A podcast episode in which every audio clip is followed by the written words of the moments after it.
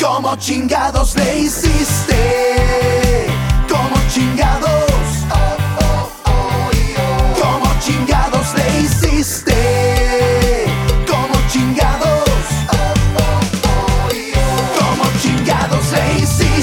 Tal amigos? ¿Cómo están? Soy Alejandro Puyol y el día de hoy estoy muy emocionado como cada episodio de Cómo chingados le hiciste, pero antes de decirles cuál es nuestro invitado el día de hoy, quiero que por favor se suscriban, le den aquí a la campanita y compartan todos los episodios que semana a semana estamos eh, compartiendo con todos ustedes, porque es importante conocer esas historias, sus vivencias, lo que nos pueden compartir y muchas cosas podemos adaptar para poder transformar al mundo y hacer cosas muy diferentes. Y el día de hoy hay un cantante, un personaje, que actualmente ha estado muy presente en las redes sociales y hemos est- estado muy de la mano. Y ya van varias personas que me dicen, oye, deberías de invitarlo, invítalo, ¿cómo chingados le hiciste? Sería bien padre tenerlo. Y el día de hoy está aquí sentado conmigo un amigo que hace unos años compartimos en una cena, una reunión, y hoy estamos trabajando en la mano. Él es Leandro Ríos. ¿Qué tal? Compadre, oye, yo, yo veía los episodios y decía, ¿cuándo me, se va, me va a invitar mi compadre? No, compadre, la verdad que he visto varios, varios capítulos. Gracias por hacerme la invitación. Hay, yo sé que eh, vamos a dejar algo bueno para la raza. Claro, Algo claro. malo y bueno, compartirlo poquito, lo mucho que hemos caminado contigo, para mí es un placer, carnal. ¿Qué onda, Milandro? A ver, ¿cuál- recu- ¿recuerdas exactamente esa cena donde nos conocimos? Sí, fue terminando un desfile de Vero Solís, a la cual le mando un abrazote beso. a Vero. Este, fu- fuimos invitados yo y mi esposa. Este, tú, tú lo, tú lo produciste. Eh, fue, si no mal rec- ah, fue una que se hizo en el patio. De- en el patio de, de, de, de ahí de las instalaciones de la tienda. Ah, sí, sí. fue atrás. No en, me- en- en la nueva, en las nuevas creo oficinas que fue de algo de, Solís. fue- creo que fue algo de la muerte, algo así, ¿no? Fue junto con, con Palta, que también le mando un Sí, abrazo a una Palta, pintora. que era, hizo una fusión, una Sí. colaboración con una pintora que es Palta aquí Sí, sí, sí. Montana, junto Sí. con la moda de Vero Solís, hicieron varias playeras y varias y ropa en moda, moda en general. Que primero nos invitaron al convivio y luego no- ya no nos podían correr. ya, exactamente. Pues es que tú agarras mucha fiesta, ¿no? Eh, ¿Te no. gusta la fiesta o no? La verdad me gustaba más antes. Creo que sí, siempre. ¿Sabes algo? Mira, yo normalmente me la paso en casa.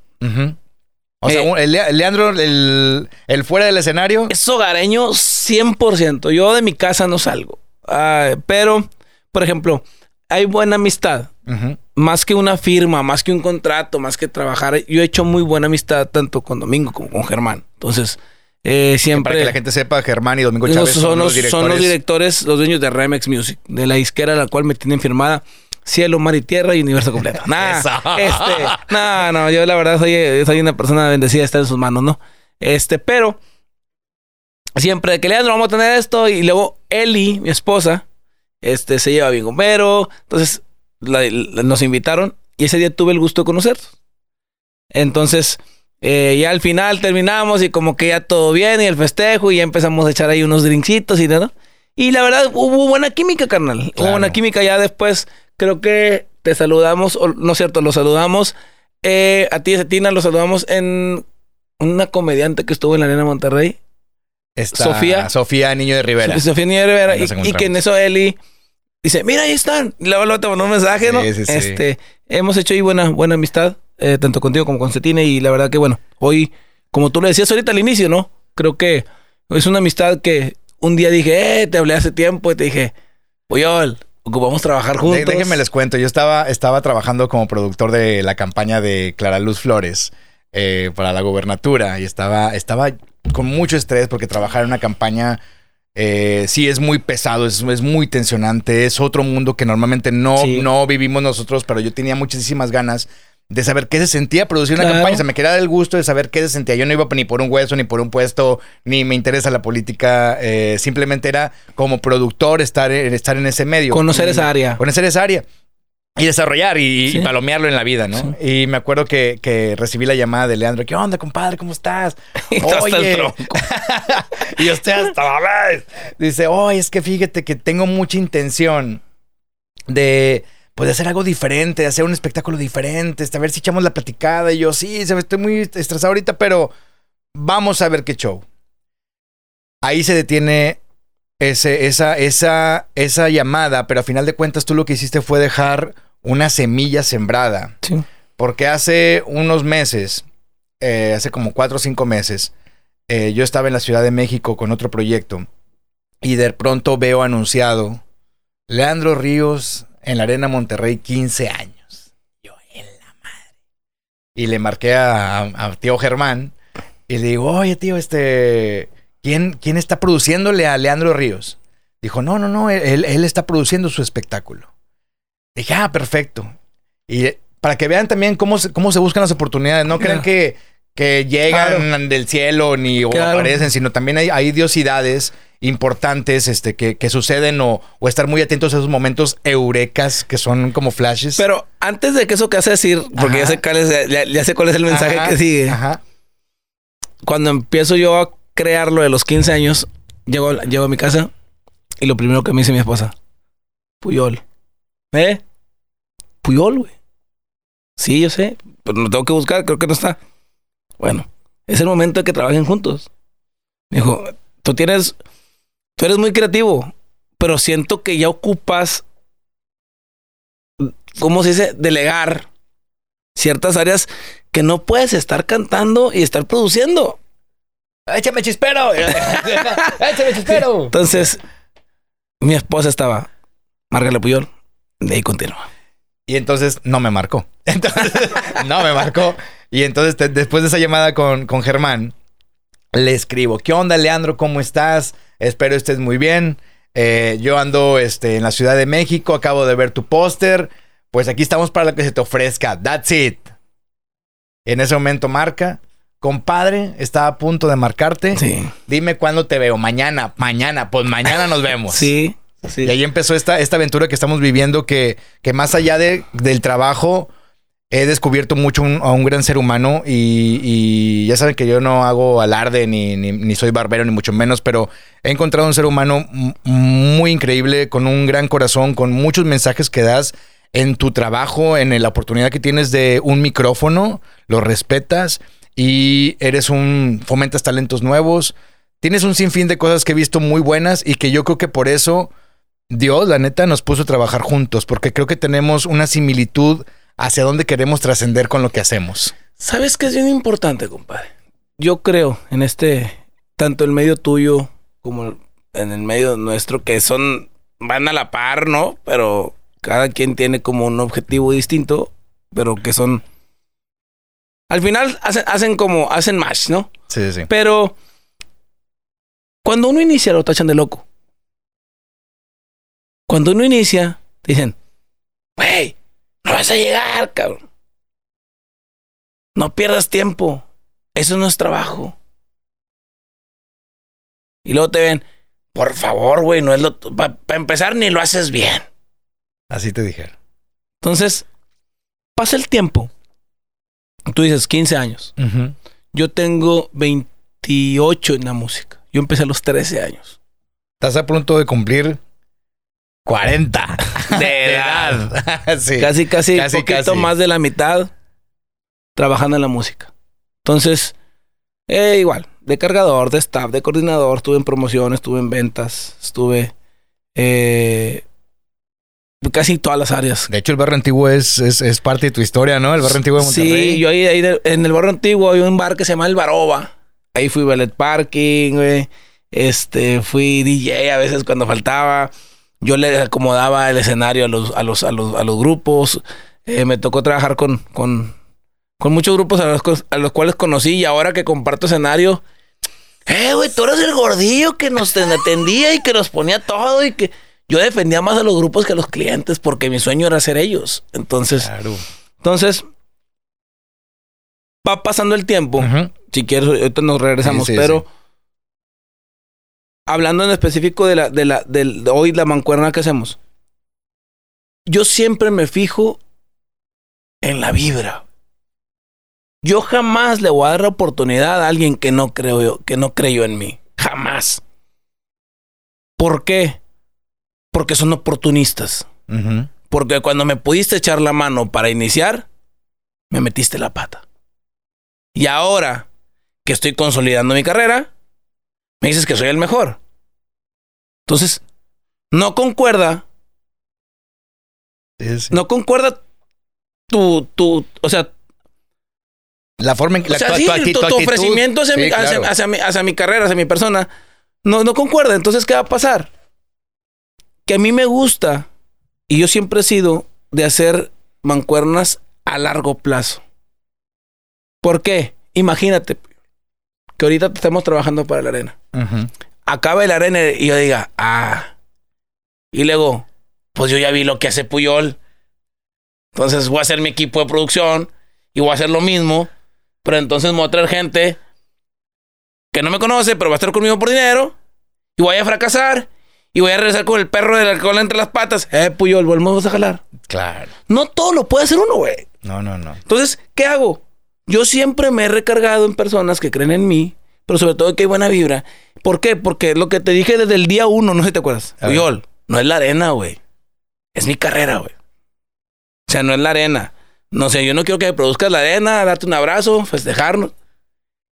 Es ver contigo. Ya hicimos la arena. ¿Qué sigue? ¿Por qué? Porque... Audi- Auditorio Nacional, por favor. O sea, que sigue en el punto de por qué, porque no puedo yo dar un show en la arena y luego al- a, la, a la si- a la siguiente fecha dar un show como el que estaba dando. Y no digo que sea peor. No puedo hablar mucho porque me va a regañar. Pero lo, o sea, Sí, pero sí. lo que estamos logrando para la arena es un cambio. Porque queremos que vean romper con los esquemas de lo que se tiene de la música norteña. Están acostumbrados, y perdón, pero es cierto, están acostumbrados a pararse, tocar e irse.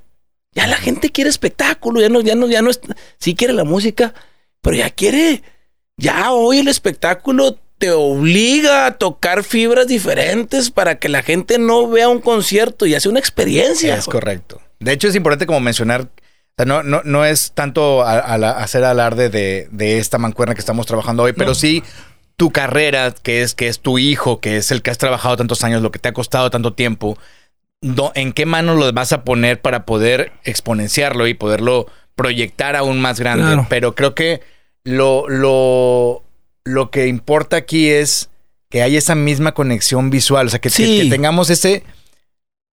Que lo mismo que tú ves sea lo mismo que se ve en producción y que lo mismo que lo que mismo que quieras que el público vea de ti, conozca de ti. Si, si no hay conexión, si no hay confianza, si no hay como ese eh, tabla media de, a ver, sí, yo, yo soy tu, o sea, vamos a ponerle otro nombre porque no digan, ah, es que no, no estamos hablando de nosotros. ¿Por qué? A lo mejor yo elegí a Puyol. Compañeros míos tienen a otros y también son muy buenos. Pero No, a y, lo y- que voy... y diles, porque no había producido yo un show Ah, norteño. no, no, no, no, o sea, yo. Puyol no ha estado dentro de la música norteña, entonces yo también por eso me acerqué, para no hacer lo mismo que hacen otros, otros compañeros. Entonces, por lo que voy es, hay productores con los cuales de repente, boom, se va a hacer esto, oye, no, esto, porque, porque, pero de repente uno tiene que asentar la idea. Hace poquito invité a mi compadre Puyol a, Saltillo, le dije, es que, me dijo, ¿cuándo tienes un show?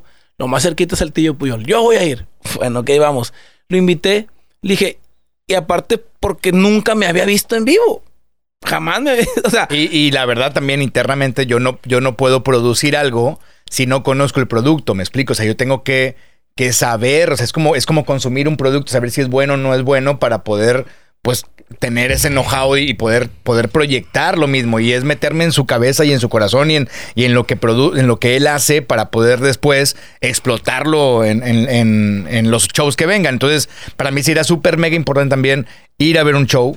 Y por eso te digo, o sea, hoy estoy más que convencido de, de- de lo que estamos creando. Tiene, tiene muchas peculiar- peculiaridades que hacen independientemente de la producción, porque obviamente sí vamos a vestir algo increíble y vamos a hacer algo- cosas que nunca había pasado en la música norteña, pero tienes una magia muy fuerte con el público y la gente te quiere mucho. O sea, el público te quiere mucho. O sea, está, está muy fregón esa conexión que haces. Y es contrario a lo que pudieran ver en el show también, porque todos te pasan la botella, te avientan botes eh, y, y se sienten orgullosos de que Leandro va a tomar de mi te- botella de tequila, de, de mi whisky, de lo que todo lo que lo que te avientan, ¿no? fíjate que hay algo que yo he hecho desde, desde el día uno, ¿no? Y yo lo, yo lo, como lo, Vas llevando ahí. Sí, lo voy a... Lo sigo haciendo porque hay plazas donde nosotros seguimos eh, abriéndole a, a compañeros, a maestros, eh, que hoy cosas de... Hay como hay plazas fuertes mías, hay plazas fuertes de ellos. Y eso es parte de la música. No todo, no, no siempre vas arriba. Entonces, pero yo me acuerdo cuando existía la fe, cuando existía el volcán, cuando estaba el Far West. Oye, puros que ya no están. Eh, pero cuando iniciábamos en los bares, tocaba en Santa Catarina, había un bar, no me acuerdo cómo se llama, y ahí le abríamos a Sólido. Y yo me ponía enfrente, yo no me iba.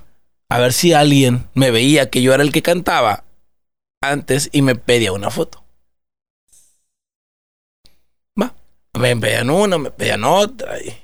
De repente en la fe, literal. Entonces me ponía a un ladillo a ver si alguien me veía y no me quitaba el saco. ¿Sabes que Yo empecé pues, como vistiendo de una manera. Dije, ah, pues es el estándar o es el, o es es el, como la línea que lleva la música norteña, pues mover por ¿Cuántos años tenías en, esa, en esos primeros este, Fue hace, intentos de, de- de empezar a ser fue un hace artista? 15, bueno, 15, échale, eh, en octubre cumplo 40, 30, 25, 25 años. por ahí, 5. Pero desde los que 18 a 25, Yo a los 13 empecé con los cadetes de cargador. Como a los 17 empezaba yo ya en los antros ahí de, de- del barrio antiguo. eh, con un grupo que se llamaba Total. Eh, 18. eh, luego de ahí me fui con el grupo La Leyenda. Que fui parte de la coordinación. Yo les coordinaba muchas cosas eh, abajo del escenario. Y yo de, de- yo de trabajar con ellos, un día les dije que quería cantar. Mi último trabajo fue en Suazo Arena. Y yo ya, yo ya tenía, eh, bueno, armado el grupo, pero esa es otra historia. Yo le hablaba a los músicos, había, le hablaba a músicos, no, no puedo, no, no puedo, no podía armar un cuadro. Hay un amigo que se llama Enrique Maldonado, eh, Quique, y él me dice, aviéntate, aviéntate. Es que yo quiero aventarme, le dije, pero no, no, no armo el cuadro. Él empezó a hablarle a la raza también. Eh, güey, ocupo, ¿qué onda? Es un camarada, ¿qué onda? Él me ayudó a armar mi cuadro. y él era primero. reconocido ya en el, Eh, en el medio, en el sí, musical. él tiene mucha experiencia, güey. Él ya ha tenido radio eh, en todos los bares de mi compadre, sigue Ahorita de repente mi compadre se va y se enfoca en el estudio y de repente vuelve ahí andando, pero él, él, él, él, todo la racita lo conoce perfectamente ¿Y, bien. y- y ese cuadro qué era? ¿Era un, un guitarrista? No, era, era, era bass, acordeón, bajo sexto y batería. Tan, tan. O sea, yo siempre, yo siempre me vi cantando. Yo nunca me vi tocando ningún instrumento, ¿no? Ya. Entonces, este, a lo que voy es, yo inicio y salgo, salgo leyenda, me voy a cantar, salgo, me, me voy y empiezo a ensayar. Entonces, cuando yo ya salgo, que grabo el disco, que empiezo yo a... ¿Cómo grabas un disco? yo, ¿Con, con- yo- con qué recursos grabas un yo disco? le dije, a- por ejemplo, yo empecé a trabajar en los antros, en los bares, Ajá. y un día yo le digo a la raza, estaba Lupe en el acordeón, Reinaldo en el bajo sexto, eh, Dani en la batería, estaba mi compadre Ram, era el animador, yo antes traía animador, güey, y traía el, el- como la música norteña. Sí, sí, sí. sido. Entonces, les digo, eh, ¿saben qué? Yo no quiero perder el tiempo. La neta, yo de los bares no voy a vivir. Y yo creo que de los bares no le voy a dar la vida que yo quiero. El día de mañana una familia sí la llego a tener. O jala o nos vamos. O sea, vamos a grabar un disco, güey. Lo vamos a mostrar. Si nos lo aceptan, qué bueno. Si no, nos vamos para la casa y yo me voy, yo me sigo, yo me voy a trabajar a lo que mi papá quiere que trabaje, ¿no? A ¿Y los era? negocios de él y todo. Mi papá siempre fue comerciante. Mi papá tuvo, tuvo camiones urbanos, tuvo trailers, trabajó muchos años en una empresa de productos químicos, se dedicó a la vivienda. O sea, no te Eh, vas a morir de hambre. O sea, digo, o sea, había, había, Sí, había donde caer blandito. No, no, claro. Sí, sí, sí, sí, sí. Sí, la verdad que sí. Entonces, este. Fíjate que hace días lo estábamos pensando. Y, y respecto a las historias, no Ajá, sé, ajá. en todos lados hay, pero no todas las historias, güey, para ser exitosas tienen que venir de la pobreza. Es correcto. Y ahorita se, muchos buscan la manera De decir a huevo, empecé decir, desde "No, abajo. Es que yo tenía y no tenía nada. Y es que yo... yo- Entonces, yo te puedo decir, digo, no tiene que ser a huevo. O sea, y ahorita, digo, muchas veces, no, pues tú di que no tienes nada, güey. Este, no tienes una foto en en tu casa, súbela, güey, para que la gente te. No, o sea, no tiene que ser a fuerza. No, no, no. No, en mi caso, mi situación es que no creían que en la música. Mi situación era que me tachaban de loco, que me decían, que mi papá me decía que esto no era un trabajo, que era, que eran vicios, que era alcohol, que eran mujeres, que eran drogas. Y yo lo que quería era cantar. Yo lo que quería era cantar. Entonces, total, empezamos. Ujú. Eh, yo le digo, ¿va, ¿qué jalar o no jalar? Nos metemos al estudio. Yo, entre lo que juntamos, y mi papá me apoyó el estudio. Y luego, de ahí del estudio, mi papá me quiso como dar, jalar las primeras orejas. Me mandó una, que, que él no quería que me dedicara a esto. ¿Y te mandó un amigo? Sí, a que me dijera que renunciara a esto. Que no, que él me ponía el negocio que él quisiera. O sea, tú Con dime qué no. negocio quieres, me dijo. Y te lo pongo ahorita, pero salte. No te dediques a la música. Sí. Ya, por entrar a cantar, por entrar a, a grabar, me mandó un amigo, me mandó otro, que es tío de cariño. O sea, por la amistad de años. Eso es muy regio, porque nosotros lo platico. Sí. ¿Cómo que tío? Sí, sí, por eso ahorita que decía mi, mi tío Germán, no es mi tío de verdad, pero, sí, pero, de pero cariño. Muchas gracias, pero ¿por qué tío? Bueno, es de, de muchos años, ¿no? Y me mandó un cheque firmado en blanco. Mi papá. Digo tu papá que no sabe qué vas a hacer. Pero que le pongas la cantidad que quieras, que pongas el negocio que quieras, pero que no, que no grabes. Que no, que te salgas de aquí. Y dije, no va a salir pico de este vato. Ajá, sí. Ah, le rompo la firma y le digo, ¿sabes qué? No. Ya estoy bien cerquita de arrancar lo que yo quiero. Pasó, grabo el disco, se lo enseño yo a, a Mario Granillo, que le mando un abrazo. Y él fue el primero que dijo, va, ¿Cuál fue la, la- la canción que grabaste? el ahí? maestro. El maestro. El maestro es un disco donde el maestro, no compro amores, ando que me lleva. Eh, Y ahorita que hablamos de la primera, y la primera canción con la que, con la que tú supiste que cantabas. O sea, ¿cuál fue la primera canción que, que cantaste y que dijiste en la maíz? Si la armo, que- para, si la armo para cantar, o que yo- tengo, tengo tono, tengo que, voz. es que yo nunca he dicho que la armo. Ah, ¿no? No. Tú o sea, nomás querías cantar. O sea, sí. Canto feo, bonito, O sea, lo que sea, yo, te voy a decir una cosa. Yo nunca, nunca había tenido clases, nunca había tenido una vocal coach hasta hace meses. Por una plática que tuve con Edwin Luna. Ujú. Tuvimos una plática, eh, compadre, y le, le, le dije yo ciertas cosas. Me dijo, compadre, no batalles, güey. Fíjate. Y vamos con la misma vocal coach, Alejandra, que le mando un fuerte abrazo, que está cerquita. Y hasta entonces, ahorita tengo una vocal coach. Pero nunca tuve una vocal coach. Yo me enseñé a cantar arriba de los cassettes. eh, Yo ponía los Pero, cassettes. ¿cómo, pero ¿qué te, qué te dio la seguridad para cantar? O sea, ¿qué, qué fue lo Ah, que yo te siempre dio? me vi como cantante. No, eh, yo, tú me, mi mamá se reía de mí a veces porque yo me voy a meter a bañar y para que no me regañaran, abría la regadera para que se escuchara ruido y yo me ponía frente al espejo, güey. No sé, un día 28 de enero y lo, yo, ando- yo viéndome en el espejo y caminando en el escenario, yo soñaba con la gente enfrente, güey. Soñaba y de repente hasta yo decía en la regadera, ¿cómo dice? ¿qué, Yo- en mi imaginación la gente cantaba, te lo juro, güey. qué chingón. Sí, no, yo tenía una seguridad y la sigo teniendo. Pero yo siempre desde niño me vi cantando. O sea, no hubo otro sueño en mi cabeza de que voy a ser licenciado, voy a ser bombero, voy a ser policía. voy a ser- Yo voy a ser cantante. Desde niño, güey. Entonces de repente llegaban y llegaban serenatas a la casa y yo, yo quiero cantar. Por ejemplo, mi hermana, la mayor Cristina, ella quiere ser cantante. Mi papá nunca la dejó. Y tiene voz. No tenía. No sé si, si no, si sigue teniendo.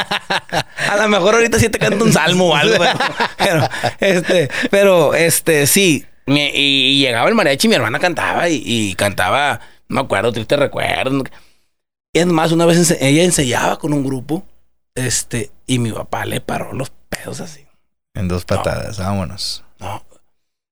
Anteriormente, o desafortunadamente, se vivían otras épocas. Sí, había y- había y- otro tipo no, de- no, no, no, no, ese trabajo no es para mujeres. Ujú. Y ah, lo que tú quieras. Nunca la dejo.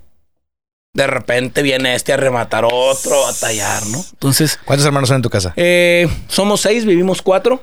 Mi hermana Cristina, la mayor, que tiene ya, voy ya casada con mi cuñado Mario, eh, con dos niños, eh, Mario André y Ana Cristina. Después sigue Marcela, casada con mi cuñado Mauricio, pero tiene tres niños. Este, Marifer, Isabela y Leandro Mauricio. Somos tocayos. Porque mi hermana sea- estaba embarazada cuando Ajá. murió mi papá. Ya. Entonces, en la misa de cuerpo presente se acerca mi hermana conmigo Y me dice, yo sé que a ti te corresponde. Pero me dejas ponerle Leandro a mi hijo. Le dije, a mí no me pidas permiso. Pero lo vas a aguantar, no hay Leandro que salga bueno en la cabeza. ya, ya, ya, ya, las, las consecuencias son para ti, no son para mí, ¿no? Este se llama Leandro Mauricio, eh, mi sobrino. Después, sigo yo Ajá. con mi esposa Eli, mi, mi hija Loreta. Luego siguen dos hermanos, en paz descansen. Eh, Luis Alberto y Verónica. Verónica muere al parto. Ya. Eh, eran cuates. Y Luis Alberto a los nueve meses. ¿Por qué? Hasta la fecha. Nunca, mi- mis papás fue como una situación de ellos. Sí, muy, muy cerrado. Eh, de que de no con- ellos, nosotros éramos chicos. Ujú. Realmente, nosotros, no, eh, no, fue un virus, fue un virus, fue un virus. Y ya sabes que de repente llegan como las abuelitas y las tías y no, es que un cuate se lleva a otro y empiezan las cosas de rancho, ¿no? Y- Sí, sí, sí. Este, pero total, eh, se van mis hermanos y luego Patricio, que es el, que es el, eh, nace en el 96, yo le llevo 13 años. Fue el pilonzazo, ¿no? Fue el pilonzazo donde él ahorita, él se recibió, la mayor es educadora, es una abogada, yo estudié leyes trunco, no acabé la carrera, Ok. y mi hermano es contador público, igual que mi papá. Dijo el chavito sin querer queriendo. Y trabaja. Eh, él, eh, todos trabajamos eh, en diferentes cosas, pero bueno, él trabaja en un banco. Él salió bueno para los números. Entonces están bueno. ahí en inversiones, pero créeme lo que.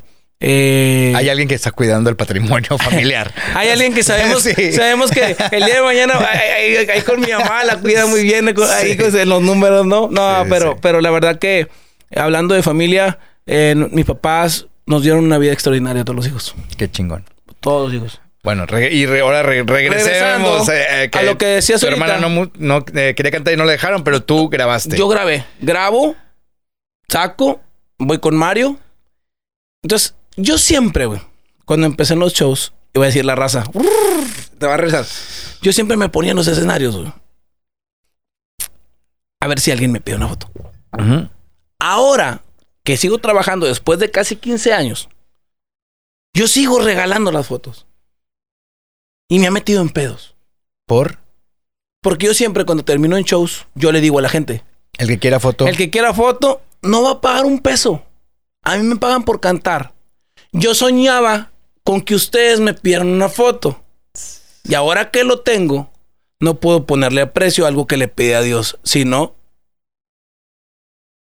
¿para qué se lo pido si el día de mañana le voy a poner un costo? Y la sigo regalando. El récord son siete horas de fotos. Aquí he, he terminado a las siete y media de la mañana. Cuando bajo el show a las cuatro, a las tres, he terminado a las siete y media de la mañana de tomarme fotos cuando hay tiempo. No me voy hasta no tomarme la última foto. Qué loco. Pero, de repente, no, güey, no digas eso. Yo sí las cobro, entonces cuando yo baje no me la van a creer. Estupendo, no es el mío, güey. Claro. Cada quien, nego cada quien trabaja, su- maneja su negocio a como quiere. Pero eso pasa cuando, cuando compartes el escenario en un lugar o qué. Sí, sí, sí, sí. Cuando, cuando me toca, a mí tocar antes. Eh, eh, porque cuando yo, cuando yo toco o al cierre, pues ellos ya hicieron lo suyo y no pasa nada. Pero cuando me toca a mí antes y que ellos sí, de repente, no todos, ¿no? No todos. Hay alguien que eh, compadre, es tu chamba y tú sabes sí, claro, haces, ¿no? claro. Y lo respetan. Este, pero, pero yo, pero yo creo que también no, no saben la historia. Puede ser, la sepan. puede ser, pero la verdad es como, por ejemplo, hay raza Ajá. que dice, eh, güey, yo no, yo no las voy a cobrar. Y hay raza que le dice, eh, güey, el staff. Ustedes cómprense una cámara, ustedes coordinen y lo que salga de fotos se lo llevan ustedes. Ya. Entonces, a mí me ha tocado staff que me ha dicho, eh, güey, estos vatos, yo sé que tú no las cobras, pero estos vatos lo hacen así. ¿Habrá la posibilidad? No. No. ¿Por qué? Porque le sigo poniendo precio. Es que no es para ti, es para mí. Le estoy pero que la gente no viene, viene- a verme a mí, no viene a verte a ti, güey. Claro. Ah, bueno. Entonces, Y tu staff se aguanta hasta que No. te vayas. no, pues sí, tienen ya, que. ven, ya ven cómo el staff sí se queda hasta que el señor termine, así que en las siete y Le- media de la le- mañana. Les quita las llaves, ¿cómo se va? No. Sí. Fíjate que ya están, y la- ya están acostumbrados. ¿Por qué? Volvemos a lo mismo, no es algo nuevo. Siempre he trabajado así, güey. Entonces, si yo llego a un lugar y digo, hoy las fotos van a costar 20 pesos. No, güey, este güey así su mamón. Claro. Ya no puedes cambiar una puedes cambiar en mejorar el show, pero no en la manera del trato con la gente. ¿Por qué? Porque automáticamente Sí, van a pensar que ya eres otro, o van a que ya calla, son que movimientos subió. muy minuciosos que cambian la perspectiva completamente de uno. Y ahorita, con las redes sociales, compadre, cuenta qué es lo que están esperando, que Sí. les des, que les des leña para echarle a la lumbre, ¿no? Entonces, eh, eso es algo que siempre lo he hecho. Mis shows, bueno, ya lo viste, Sí, pero sí. es mucho de contacto, güey. Yo no soy un cantante que me quedo, que yo, yo no soy un cantante que propongo mi show al punto de decir, voy a cantar esto y terminando me voy. No, yo me meto y les digo y los pico. No dejo que se me caigan porque yo los hago sentir arriba del escenario. Eso es lo que me gustó, porque traes, traes un timing. Traes un timing en el concierto que no lo bajas, no lo sueltas. No hay un momento en que digan acabó canción y empezó otra. No, o sea, es seguidito. el seguidito, escenario jamás se queda mudo. Soy enemigo de que los músicos hagan para, para, para, param, pam, pam. Y luego, no, pues fíjate, no. Yo no digo, no lo juzgo, cada quien su show. Pero a, a final de cuentas, así encuentras tu personalidad y tu estilo en la música. Claro, yo jamás, jamás, o sea, yo de repente, gente que no me hizo trabajar y de repente, eh, güey, ¿a qué horas para este vato? No, pues yo me aventé que fueron tres horas en Saltillo. Tres horas diez. Tres horas diez seguiditas. Iba por dos horas. Pero la verdad no, no, no se siente, o sea, porque es tan. eh, porque además déjenme decirles que, o sea, eres un productor, eres un productor. O sea, eres un creativo. O sea, más allá del cantante, también te encanta producir. Tienes, tienes ese, esa chispa en tu cabeza. Que obviamente ya te inclinaste por la música, pero eres un productor también. O sea, te gusta la comunicación. sí. Usas sí, muchas herramientas de comunicación en el escenario. Y, yo, yo me di cuenta que no las haces por convencer al público, por eh, que te aprecien por algo. Lo haces de corazón. O sea, el, el- el invitar a niños que tienen nuevos talentos a tocar el acordeón o tocar un instrumento, el invitar a, a estos niños que han superado alguna enfermedad y, y invitarlos para que. Bueno, hay un caso de un niño que se llama Iker que le mandamos un saludo porque también lo Hombre, tuve la fortuna de conocerlo y ya nos seguimos en las redes. Y, y este, este niño, el día que lo conocí, ese fue el día que pudo tocar la campana y superar el cáncer. Y mira, se me pone la pinchinita porque verlo arriba del escenario y que tú le hayas dicho que a partir de ese momento él iba a tener sus boletos completamente gratis para cualquier concierto tuyo de por vida. Fíjate que esto no me gusta platicar. Bueno, no, no es que no me guste, nunca lo platico. Porque mucha gente piensa que es herramienta. Exacto, por, por eso, por eso antes Y- dije que, sí. que no, que yo, No. yo, yo fui testigo No, de no, que pero no lo que voy es, es, es. Yo siempre me he inclinado por el cáncer infantil. Más que cualquier cosa, por el cáncer infantil. Eh, he tenido varios ahijados. Porque es el nombre que se predomina. Eh, tres, desafortunadamente, han perdido la batalla. Yo a Iker lo conocí al final de su proceso. Un día, este.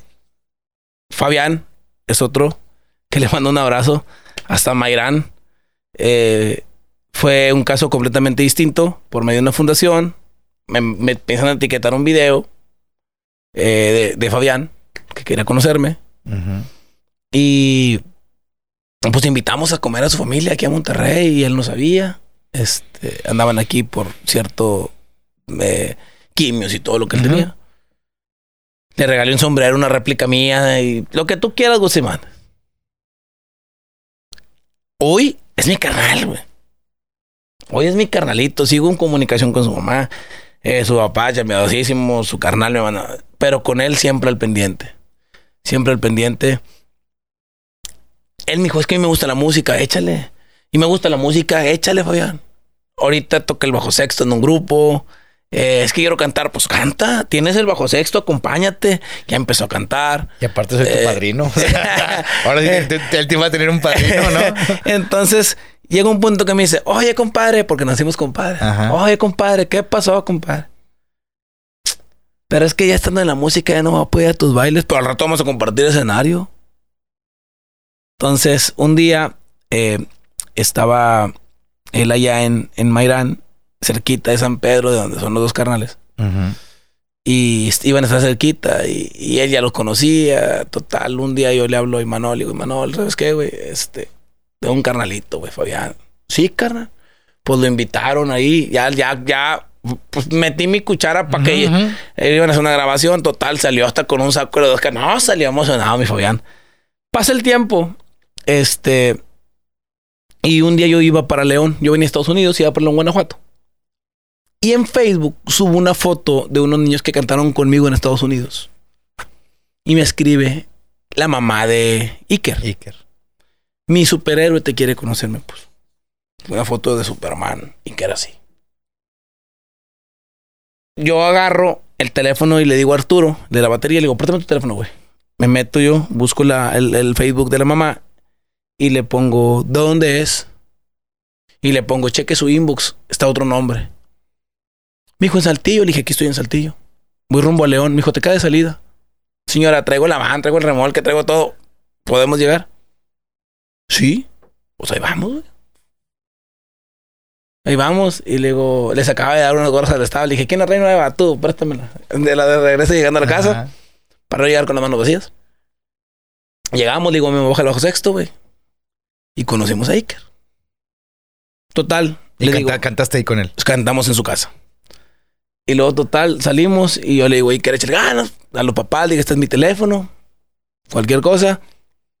Andábamos en Estados Unidos por llegar a la Feria Saltillo y me, nos mandó un mensaje el papá. Yo venía dormido, no le contesté de mi teléfono y le, mar- y le mando un mensaje a Sergio. Sergio, dile a Leandro que estamos felices porque Iker acaba de vencer al cáncer. Nomás donde me desperté, me dice, tenle el mensaje. Y le mando el mensaje. Le dije, lo vamos a festejar en la feria.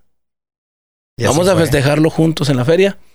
Este, y total, antes del escenario yo le dije, le dije, ¿te acuerdas que te dije en tu casa que si vencías el cáncer ibas a tener un pase vitalicio toda tu vida? El día de mañana que tú te crezcas y que te cases y que yo ya ande vie- viejito cantando y que tú quieras lo que tú quieras y mandes y quieras seguir yendo, tus entradas siempre van a ser gratuitas para ti y para tu familia. Sí. Bueno, Así va te a lo ser. acabas de ganar. Nos acompañó, cantó, Sí, sí, sí. Cantó la última y nos vamos, si no mal recuerdo. Creo que fue esa. Pero la última cantó ahí con nosotros y no lo hago por mí, güey. Lo hago por ellos. Porque eh, es una manera de que ellos... Nosotros aprendemos muy más de ellos que ellos de nosotros, güey pero sí soy un poquito mu- o mucho más inclinado hacia los niños en los shows porque yo de niño tenía la ilusión de cantar. Muchas veces me dijeron que no. Muchas veces, no, güey, quítalo. Eh, oye, no, no, no, este no sirve peso. No. Entonces, yo sé lo que se siente que te baten. Entonces, ¿quién soy yo para batear o para poner en duda un talento que se pueda tener? Que por mí no quede que el niño siga soñando. Es que Leandro me dejó cantar. Y no porque yo quiera creerme superhéroe, no lo soy. no, es inyectarle. es, es inyectarle lo que yo quisiera que me hubieran inyectado a mí y que, no, y que en su momento hubo quien sí, hubo quien no. Pero yo no quiero ser el no en ellos. Y no estaban, y no están armados, porque hasta hubo un señor que tenía a su niño en, en los hombros con un cartelón que decía déjame tocar contigo Sí. y traía un acordeón. Sí. Y llegó el momento donde todo, donde todo el- toda la noche, toda la noche, toda la noche estuvo todo y me enseñaba el acordeón. Y, los, y por cierto, tocaba bien perro. Sí, Ya Le sí, pedí el teléfono, sí. dije, por si se llega a ofrecer, ¿no? este, Sí. pero créeme lo que. Él no es, bueno, en mi manera de ser, ¿no? En mi manera de, mi manera de, de, de, vivir es. Si te privas de eso, te estás privando de vivir. No todo es que la gente cante. No todo es el egocentrismo de decir llené. No todo es el egocentrismo de decir yo soy el que canta mejor. No es el egocentrismo del escenario es mío. Lógico. Siempre, eh, en mi caso, el invitar primeramente cualqui- a cu- cualquiera cual- cualquier cosa son los niños. Los primeros que suben a tu escenario. Son los niños. Sí, son los niños. O sea, es que los niños es el futuro de esto y los niños son los son unos soñadores que, que no tienen malicia, que simplemente ellos quieren quieren como seguir soñando y seguir eh, alimentando su, su corazón de lo que aman. Imagínate que luego estén y que tú ves a los niños cantando tus canciones y de repente que te saquen un acordeón. Es una bendición. No, y va a pasar en, en 15 años, en 20 años, cuando él esté tocando en un, en un lugar y hace un, hace un artista y que sepa que el, el primer chispazo fue arriba de un escenario contigo. Fíjate, hoy, está de- hoy, hoy se volvió de moda el Toloche otra vez. Todo el mundo, digo X, no es cuestión de nada. Pero cuando yo, yo siempre he grabado con Tololoche, Desde mis primeros discos. Yo lo conocía nada más en, en, en la lotería. Tololoche, buenas. Ese sería Loncheyo, ¿no? Ah, se me lo enchero. Oye, Peor. Oye, entonces, Sí, cuando, yo siempre me aferré al Toloche. y cuando estaba el Toloche me decían, eh, Leandro, pero ocupas hacer algo diferente. Yo, ¿por qué? Eso es diferente. Nadie graba con Toloche en aquel entonces. Es que suena como música para viejitos, ¿no? Digo, oye, güey, la música no tiene edades. Oye, no, pues así le voy. ¿Te gusta? Ahí está. ¿No te gusta? Pues. Digo, no voy a, Ajá. no voy a.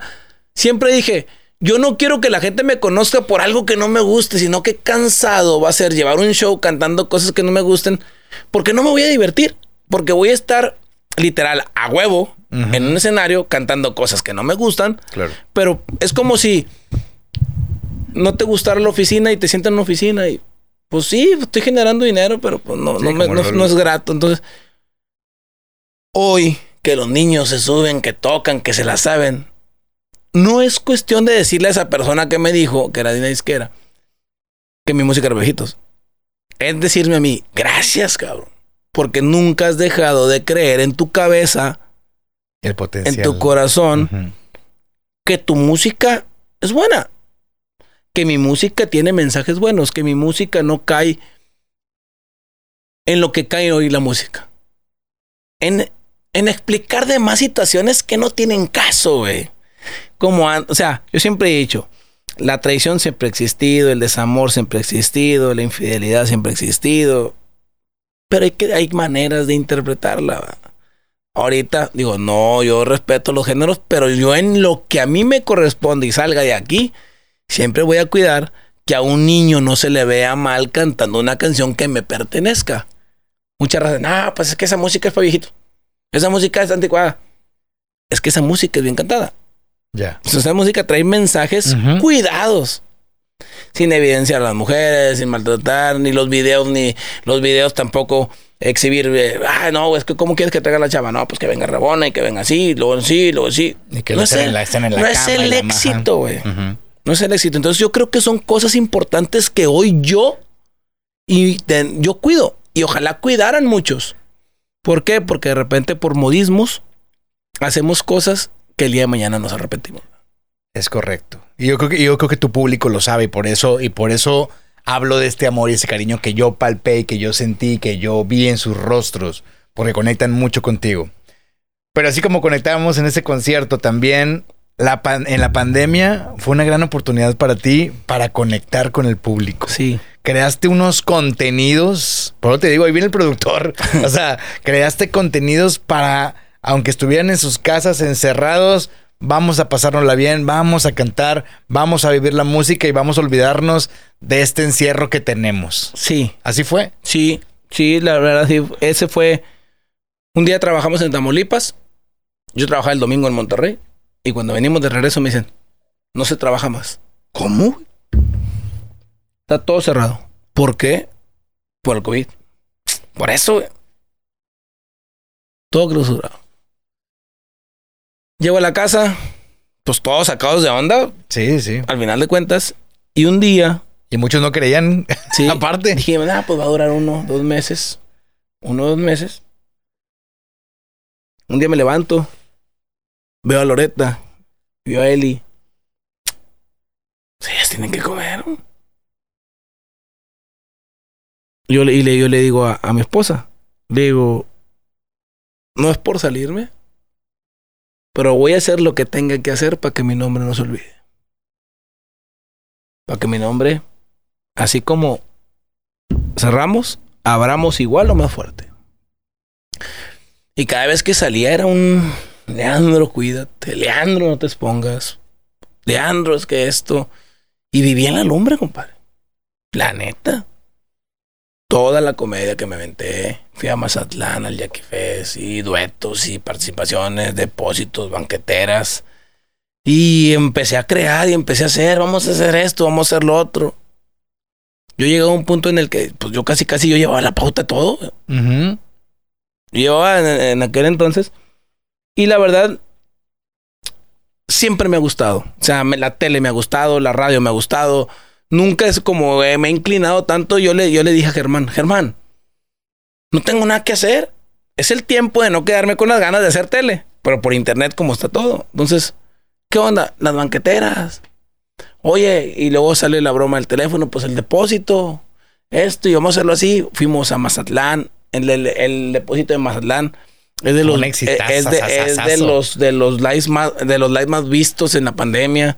Eh, que agradezco a, los que aceptaron estar porque pues son parte importante. Nadie, o sea, yo creo que en ese momento no se han juntado tantos cantantes No, pues de aparte, todo, aparte todos estaban encerrados. Dijeron, aquí hay una oportunidad para, Sí, para no, reunirnos y no, vernos y, y explotaban las redes. Juntar al Flaco, a Mimoso, a Pancho Barraza, a, eh, de Becerra, eh, estaba Diego Herrera, eh, Tillo, y eran rola tras rola. Y no, y no cantaron canciones que cantaran normalmente en los shows. ¿Te acuerdas de aquella cuando estábamos morritos?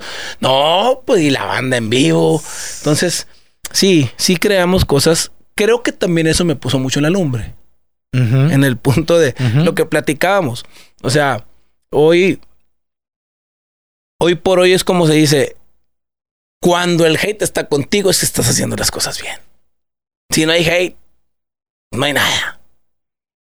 Como cuando anteriormente los abuelos decían, Ajá. cuando hablen bien o mal de ti, Que hablen. que hablen. Preocúpate cuando ya no hablen. Ahí sí ya estás frito, ¿no? Entonces, creo que todo eso, ¿por qué? Porque no quiero que se escuche mal, pero creo que de aquí de la zona, hablando de intérpretes, fui el que salí con la bandera.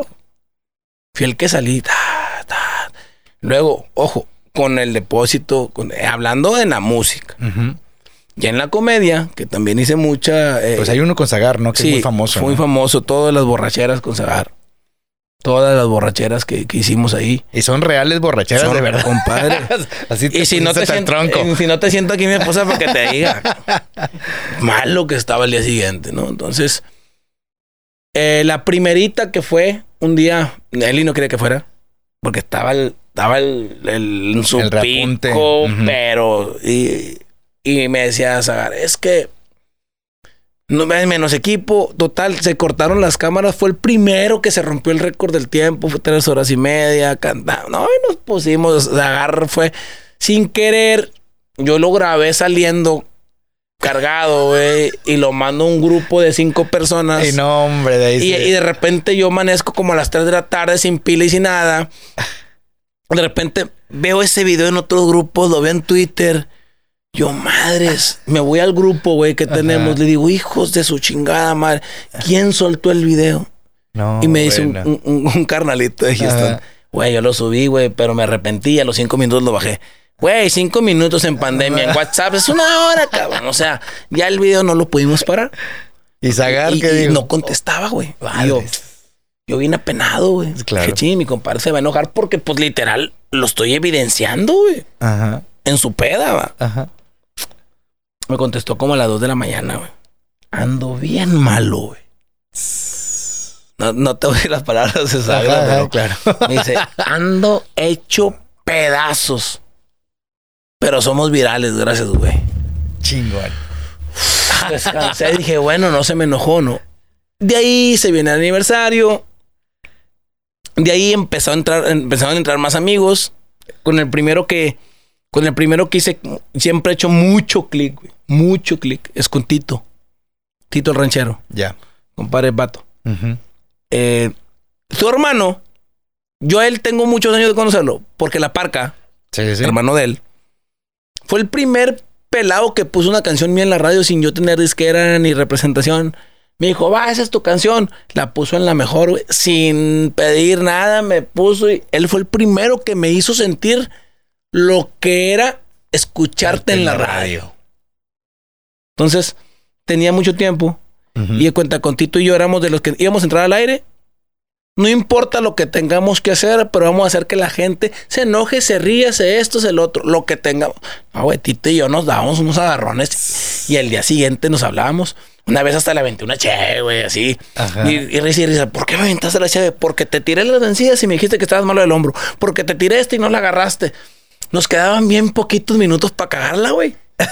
Entonces, O sea, déjame, déjame subir el rating ya, ya, rápido, ya, ya claro. se, ya se va a ir el tiempo y no Claro. no la vamos a cagar ni tú ni yo. ¿Uh? Y el día siguiente me habla, eh, compadre, se te fueron los... No importa, güey, que escriban. Es, de eso se trata, güey, que sea para uno o para otro. Ajá. Y sin mucha buena química. Luego ya empezaron a entrar ya otros compañeros. Pero ya de repente entran las cosas cada vez complicadas, güey.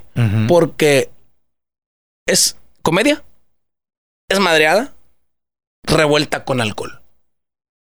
Las personalidades empiezan a salir. Y en ese tipo de, de situaciones no, no, no, no, te- no se pueden ir todos con las manos arriba. Alguien la tiene que regar. Claro. Entonces ahí es cuando ven, ¡eh, este vato no! Y, em- y la gente, da de cuenta que le estás poniendo en las redes sociales. Tengan, Ese es el verdadero yo. juzguen. Ajá, claro, claro. Entonces, claro, uno, la verdad, estás atacado de la risa y la gente piensa que estás ganchado y, ay, y se te viene, ¿no? Pero, pero creo que la pandemia, a mí en lo particular, eh, yo, la, yo, la, yo la quemé eh, creando, la quemé dando contenido, la quemé entregándome para la gente. Dije, si la gente no puede ir a vernos a los shows, pues que nos vean hacer papeles en, en las redes. Entonces, y lo, yo hacía mis programas así. Eh, ¿por qué no te emborrachas como con Zagar? Eh, güey, porque no es lo mismo que allá. Acá yo soy el que lleva el frente. Acá Claro. yo tengo que tener la cabeza a los invitados. Sí, porque luego ya, ya esperaban verte Ya. siempre borracho. Y Ya. no, y aparte, allá me invitan a, a regarla. Aquí yo tengo que pues esperar que alguien la riegue, no yo. Entonces, sí. creo que es, me considero una persona camaleonina. En el punto de decir, si es de desmadre, soy el más desmadroso. Si es serio, soy el más serio. O sea, creo que soy una persona que me sé comportar a la situación que está manejando. Entonces ellos piensan, la gente piensa que siempre vas a hacer, no, es que ahorita está en un podcast serio, un podcast serio, entonces Ajá. ahorita se va a aventar un... No, no, no. O sea, creo que soy una persona que me sé comportar a la situación que está viviendo. Qué chingón. Y ya para ir cerrando este. Este Sí, no, porque episodio- aquí nos amanece. No, no, no, claro, no, a huevo, pero creo que lo que podemos cerrar, y creo que me platiques ahorita, es uno, sí, tu forma de, de, de transformarte o, o- o- Porque al final de cuentas, Leandro, eres el mismo en todas partes. Sí. Solamente de- de- destapas las facetas en, en Sí. las cuales quieres este, La caja de desarrollarte. herramientas que se ocupa en el sí, momento, sí, ¿no? sí, sí, Sí. Sacas, sacas el, el- el- el vestuario, ¿no? De- del- del- del personaje que sale. Pero lo más chingón de esto, y por eso es como chingados le hiciste este, este podcast, es, a final de cuentas, demostraste, lograste, y es por eso que hoy a unos, a casi un mes, te vas a presentar en el recinto más importante de Nuevo León, demostrándole no solo a la gente, sino a tu papá que te puso un cheque y decirle, aquí estoy, pero no, pero no se lo vas a decir con rencor, ni, ni, ni mucho menos. Es un agradecimiento porque al final de cuentas creo que eso que él hacía era para darte coraje a ti y, y tener más agallas Claro. y seguir luchando por los sueños, ¿sí o no? Claro. Sí, fíjate que eh, yo lo que puedo decir y decirme es gracias por nunca eh, desistir. Porque a pesar de que sigue, no te digo hubo, sigue habiendo gente que te dice, no, que te dice, te vato, güey. Ah, Vecinos Chávez no fuera nada. Este vato, güey. Yo sé perfectamente quién soy. Yo sé perfectamente de lo que soy capaz. Estos 15 o 28 años me han enseñado que realmente estoy en el lugar que quiero estar. Yo sé perfectamente dónde quiero llegar y sé que me estoy acercando a las personas correctas para que, para que pongan su experiencia, su magia y su conocimiento en áreas donde yo ya no puedo poner atención. Porque como dice un dicho muy de nosotros, no puedes cargar y, eh, y la Virgen y tronar los cohetes al mismo Sí. tiempo. Y danzar. Sí, claro, también. Sí. O sea, no puedes. Y creo que cada vez la exigencia es más grande. ¿Por qué? Porque cada vez los escalones son más grandes. ¿Por qué? Porque cada vez el compromiso es más grande. Y como lo dije, eh, como lo dije en la primera junta, he estado en la arena en, en diferentes momentos con, un, con conceptos acompañado de grandes maestros, de grandes compañeros. Pero a mí me toca estar solo.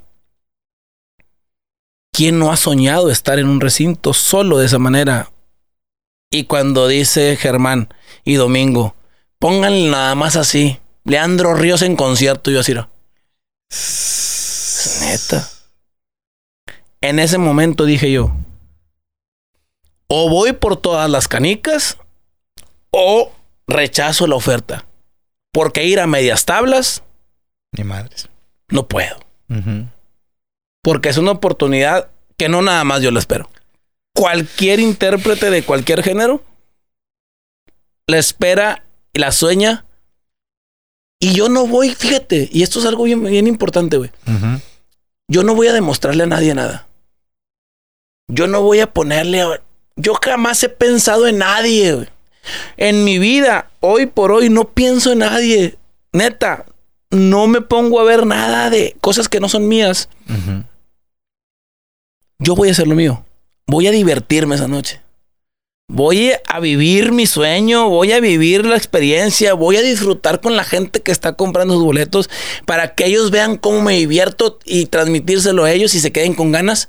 Si vuelvo a regresar porque gané este vato, dejó el 100% arriba. El 300. ca- Este vato, Ajá. ¿por qué? Porque, eh, porque lo que se va a vivir, todos lo van- no, saben ni, no saben ni por dónde les va a caer. Ya se, le- se le- se- Sí. se le sal, ya quiere. Sí, me muero por platicarles, pero la verdad de repente no saben ni por dónde le van a llegar los chingazos, como decimos, ¿no? Sí. Pero la verdad que dentro de esto es gracias a mi padre, a mi mamá, que está en casa, que, que aún vive. Gracias por educarme de esa manera. Gracias por siempre darme las mejores escuelas, porque me dieron los mejores colegios de Monterrey. Igual a mí como a mis hermanos.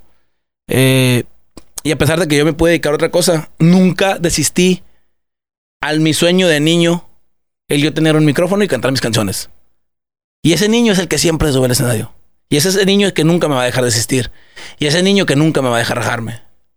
Y es el niño que para mí hay una meta muy lejana. ¿Cuál es? Morirme en la raya en, en la música. Porque para mí, no, que para mí es meter tanta gente. Para mí es morirme en la raya y cuando tenga 80, 90 años, que Dios me dé la salud vocal, la salud de todo para seguir cantando y morirme en lo que yo soñé de niño para nunca dejar de vivir ese sueño. Entonces, creo que eh, siempre decir, si tú sueñas algo, si tú crees algo, vívelo. Si alguien llega a decirte que no, es que él no pudo. Si alguien te dice no puedes, a lo mejor él ni lo intentó y quiere que tú no intentes. Ahí son pruebas para te- agarrarle amor a lo que tú crees y a lo que tú sueñas, darle para adelante. Es mejor intentarlo y que no se pudo a decir qué hubiera pasado, pasado, si lo hubiera hecho. Claro, siempre digo, el, el no ya está aquí. Sí, sí, y la verdad, eh, para cerrar, se lo digo a las nuevas generaciones, ¿no? Porque les está tocando otra época. Muy cabrón. Les está tocando una época. Y no hablo de música y no hablo de exposición. Hablo otra época de redes sociales. No se crean todo lo que leen. Porque una lectura de una red social en un mal momento emocional Puede causar. puede causar que te vayas de un sueño que pudo ser un éxito para ti. Hoy cada día es más fácil agredir. Hoy cada día es más fácil meterse hasta la cocina. Y ojo, platiqué, no voy a decir el nombre, pero platiqué con un chavito que me dice, Leandro, es que mira lo que me escriben. Y le pusieron cosas ya muy personales. Le dije, cuando una persona te escribe esto, güey, es porque la persona está frustrada. Y porque la persona realmente le arde que tú sí estás saliendo y estás sacando la cabeza del agua. Y él no tuvo el valor ni de empezar. Porque a lo mejor él está de 8 de la mañana a 6 de la tarde con una calculadora. Pero en lugar de picarle a la calculadora, él, tal vez quiso picarle un acordeón. Pero una decisión prematura lo hizo olvidarse de su sueño. Entonces digo, no crean en lo que leen. Lean, ríanse, desestrésense. También contéstale, mientale su madre de vez en cuando. para que, pero no crean en lo que leen. Sigan sus sueños, luchen por sus sueños. De enfrente de mí, a lo mejor de- no los ven, pero detrás de aquí también hay mucha gente que ha soñado y se dedican a lo que, a lo que les apasiona. Es correcto. Luchen por sus sueños, neta. Hagan lo que les plazca, vivan la vida, porque cada día que pasa la vida es más corta. No sabemos si mañana va a llegar otro virus nuevo y que el del chango y que el del aquel y que el del otro y que no, sabemos. O, ca- o cae un panorámico y chingarse. Sí, o sea, no sabemos. Sí, sí. Que, que cada vez, yo lo hago y me funciona, que cada vez que lleguen a su casa, se acuesten en la cama, pongan la cabeza en la almohada, les duele el cuerpo de hacer lo que quisieron y que digan, bueno, mañana haré lo que Dios me permita, pero hoy no me quedé con ganas de nada. Qué chingón, compadre. Qué chingón. De verdad, un, un súper programazo. Sabía que, que íbamos a encontrar esta otra faceta porque pl- platicando en, en juntas, no, que los podcasts y en todo esto preguntan lo mismo, pero, pero yo sé que tú tienes otro mercado. Le dije, claro, aquí hay otro mundo completamente diferente donde encontramos a la persona, más allá del artista, Sí. al, al que lucha, al que sueña. Al que superó obstáculos, al que no se detuvo ante, ante las situaciones de adversidades que pasaste. Y que hoy, además, tienes que ser un ejemplo porque tienes una hija hermosa Sí. a la cual hasta la llevas en el cinto en tus conciertos. Y ahí, ahí está Loreta. Y una, y una gran mujer que te apoya al 300% y siempre está atrás de ti. Sí, no, tengo una familia extraordinaria y bueno, creo que eh, cada vez se, se crea una familia más grande porque pues hoy eres parte de ella. Tú ya conociste a todo el equipo de trabajo. Sí, Eh, sí, yo sí. a todos, aquí hay, en este equipo hay igualdad, en este equipo hay respeto. Sí, nos llevamos fuerte como todo, pero digo, en el escenario o en, la- en el, en- siempre en cosas muy específicas soy muy exigente, pero en otras soy, soy, soy, soy. Por eso, no, por eso nos llevamos bien, porque somos muy exigentes, de verdad, el equipo. pero, pero sí, la verdad que eh, hay muchas cosas por las que uno sale a trabajar, sale a vivir y, y tienes que, que, que ser quien deba ser para que no falte nada en el hogar y para que no quede- y volvemos a lo mismo, para no quedarte con ganas de nada. Así que, si estás viendo este podcast, compártelo, por favor. Suscríbete, dale a la campanita para cualquier notificación y no te pierdas este próximo 24 de septiembre, Arena Monterrey, el 15 aniversario de un servidor. Ahí los esperamos. Vienen bastantes sorpresas.